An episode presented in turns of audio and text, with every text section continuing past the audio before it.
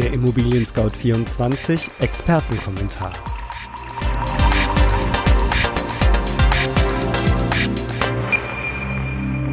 Hallo liebe Hörerinnen und Hörer, mein Name ist Andreas Böhm und ich begrüße Sie recht herzlich zur Februarausgabe unseres Podcasts, der sich mit der Preisentwicklung von Immobilien im Jahr 2020 beschäftigt.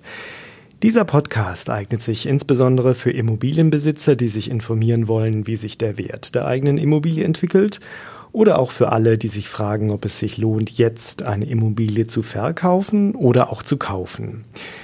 Im Februar 2020 fragen wir uns, ist die Blase schon geplatzt? Denn Kaufpreise und Mieten, sie driften immer weiter auseinander. Es gibt bereits Banken, die den derzeitigen Immobilienboom mit dem vor der Lehman-Pleite vergleichen.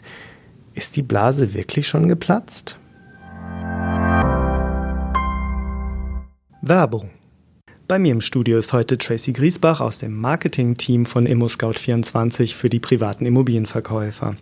Tracy, du kümmerst dich bei uns darum, dass Immobilienverkäufer entspannt und sicher verkaufen können. Was ist denn die wichtigste Frage, die man sich dabei am Anfang stellt?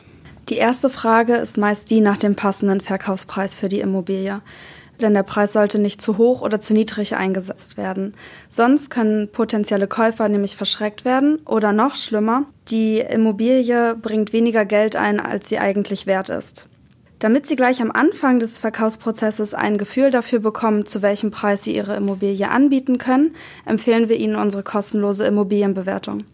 Dabei genügen bereits wenige Angaben und die Immobilienbewertung kommt direkt in Ihr E-Mail-Postfach. So können Sie dann selbstbewusst in den Verkaufsprozess starten. Und wo finde ich die kostenlose Immobilienbewertung? Die Immobilienbewertung findet man unter www.immobilienscout24.de slash Immobilienbewertung oder auch in unseren Shownotes. Vielen Dank. Preisblasen deuten auf ein Missverhältnis zwischen Angebot und Nachfrage hin. Etwa wenn die Preise viel stärker steigen als die Mieten, sodass sie sich eigentlich nicht mehr rechtfertigen lassen. In solchen Fällen sinkt die Rendite für Investoren, da zu zahlender Preis auf der einen Seite und zu erzielende Miete auf der anderen Seite im ungünstigen Verhältnis liegen. München ist so ein Fall. Im Jahre 2005 mussten Käufer in der bayerischen Hauptstadt noch 27,5 Jahresmieten für den Kauf einer Wohnung investieren. So steht es jedenfalls gerade im veröffentlichten Blasenindex des Forschungsinstituts Empirica. Doch im Jahr 2019 waren es nicht mehr 27,5 Jahresmieten, sondern stolze 41,6. Die kolossale Entwicklung spiegelt sich auch in einem anderen Blasenkriterium wider. Das ist nämlich das Verhältnis von Jahresnettoeinkommen und Kaufpreis. Wieder beim Beispiel München. Hier hat sich dieser Wert seit 2005 fast verdoppelt. 2005 waren es noch 6,6 Jahreseinkommen und jetzt sind es 12,5 Jahreseinkommen. Für das vierte Quartal 2019 ist die Blasengefahr laut Empirica allerdings nicht mehr gestiegen, wenngleich sie vor allem in den Top-Städten weiterhin hoch ist. Hier liegt auch das sogenannte Rückschlagpotenzial hoch. Das Rückschlagpotenzial ist die Gefahr eines Preiseinbruchs um die angegebene Prozentzahl. In München, Hamburg, Stuttgart und Co. liegt es potenziell bei minus 40 Prozent. In Gesamtdeutschland bei minus 21 Prozent.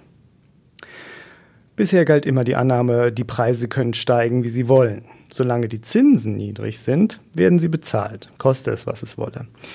Doch möglicherweise dreht sich gerade die Stimmung und diese Annahme ist vielleicht nicht mehr richtig. Das liegt eine aktuelle Umfrage der niederländischen ING Bank nahe. Im sogenannten International Savings Survey offenbaren die rund 1000 befragten Europäer, insgesamt wurden weltweit 15.000 Menschen befragt, nun, diese 1000 befragten Europäer jedenfalls sagten, dass für sie der Traum vom Eigenheim immer häufiger außer Reichweite gerate. Ganze 81 Prozent der befragten Europäer sehen mittlerweile andere Sparziele als wichtiger an. In Deutschland sind es sogar neun von zehn Befragten. Mehr als die Hälfte der Europäer hat die Wahrnehmung, dass der Zugang zu Immobilien immer schwerer werde und sich der Wohnungsmarkt in eine falsche Richtung drehe. Zwei Drittel rechnen mit weiter steigenden Immobilienpreisen im Jahr 2020. Und der Knackpunkt der zerplatzten Immobilienträume, das ist wohl der gestiegene Bedarf an Eigenkapital. Ja, die Zinsen sind zwar niedrig und ja, auch Vollfinanzierungen sind möglich, aber die günstigen Immobilienkredite, die brauchen immer noch mindestens 20 Prozent Eigenkapital. Und mit gestiegenen Kreditsummen haben sich auch die Höhe des Eigenkapitals eben stark erhöht. Eine spannende Frage ist, ob die niedrigen Bauzinsen die höheren Preise ausgleichen könnten. Das wiederum verneint das Forschungsinstitut Empirica. Vielmehr sei es ein umgekehrter Effekt. Nur weil die Zinsen so niedrig seien, sind die Preise so hoch und würden weiter steigen. Die niedrigen Zinsen befeuerten also in erster Linie die Preise, statt das Preisniveau erträglich zu machen. Weil aber neben der Kredithöhen auch die Eigenkapitalanforderungen steigen, kann das nicht bis ins Unendliche so weitergehen.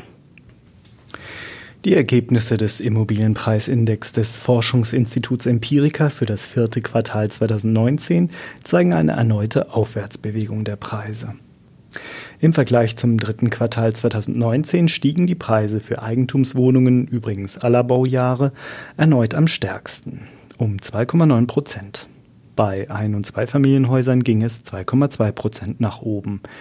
Im Neubau ist das Verhältnis umgekehrt. Preise von neu gebauten Eigentumswohnungen stiegen um 1,7 Prozent. Bei Ein- und Zweifamilienhäusern waren es 2,1 Prozent plus. Und damit sind wir am Ende des Immobilien Scout 24 Podcasts zur Preisentwicklung von Immobilien im Jahr 2020. Haben Sie Fragen an uns, Lob, Anregungen oder Kritik, dann freuen wir uns über eine E-Mail an podcast.scout24.com. Wenn Ihnen unser Podcast gefällt, hinterlassen Sie uns eine Bewertung und abonnieren Sie uns bei iTunes, Spotify oder wo immer Sie Ihre Podcasts gerne hören. Am Mikrofon war Andreas Böhm. Vielen Dank fürs Zuhören und bis zum nächsten Mal.